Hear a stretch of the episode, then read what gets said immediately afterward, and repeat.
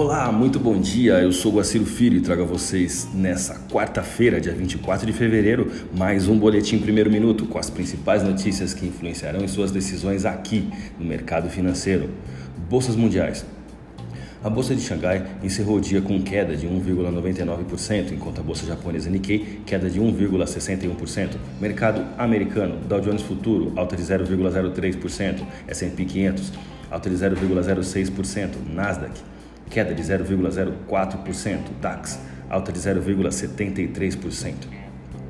Com o calendário econômico do dia recheado de dados, não faltarão motivos para o mercado se movimentar, que nesse início apresentam leves altas nos índices futuros norte-americanos e europeu. Às 10h30 da manhã, o presidente do Banco Central inglês trará a visão da política monetária britânica, enquanto Jeremy Powell, ao meio-dia, fará o mesmo.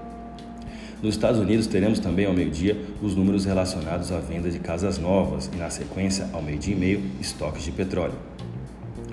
No Brasil, teremos a divulgação de dados inflacionários e observamos no âmbito político a tentativa do presidente da República, Jair Bolsonaro, em melhorar o clima político, discursando ao lado de Guedes e demonstrando apoio ao ministro.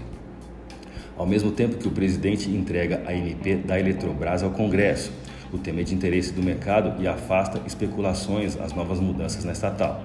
Jair Bolsonaro comemorou a recuperação de 10% da Petrobras na Bolsa de Valores na sessão de ontem, enquanto o Conselho de Administração da estatal aprovou a realização de uma assembleia extraordinária para a destituição de Roberto Castelo Branco do cargo de membro do colegiado da petroleira.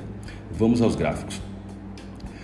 O dólar, apesar de seguir dentro do canal de alta, está abaixo do suporte de 5,4535, o que é importante para as pretensões dos importadores. Aos exportadores, nossa orientação é que aproveite as oportunidades de liquidação, pois os prognósticos para o início de março são de correção no dólar. Com queda de 0,45%, o dólar fechou a sessão de terça-feira com taxa spot de 54407. Vamos ao euro. Atenção para o euro no mercado internacional, pois a moeda começou a valorizar-se nas últimas 24 horas. No último pregão, sofreu queda diante do real de 0,51% e encerrou a terça-feira com taxa spot de 66399. Siga nossos boletins para ficar sempre conectado às principais notícias.